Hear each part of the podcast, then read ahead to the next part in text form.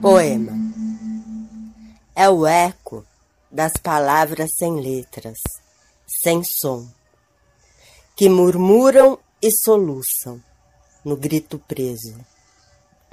É a forma da água nos mananciais. É o bater das asas do corpo pássaro que causa um furacão. É o terceiro olho. A terceira visão.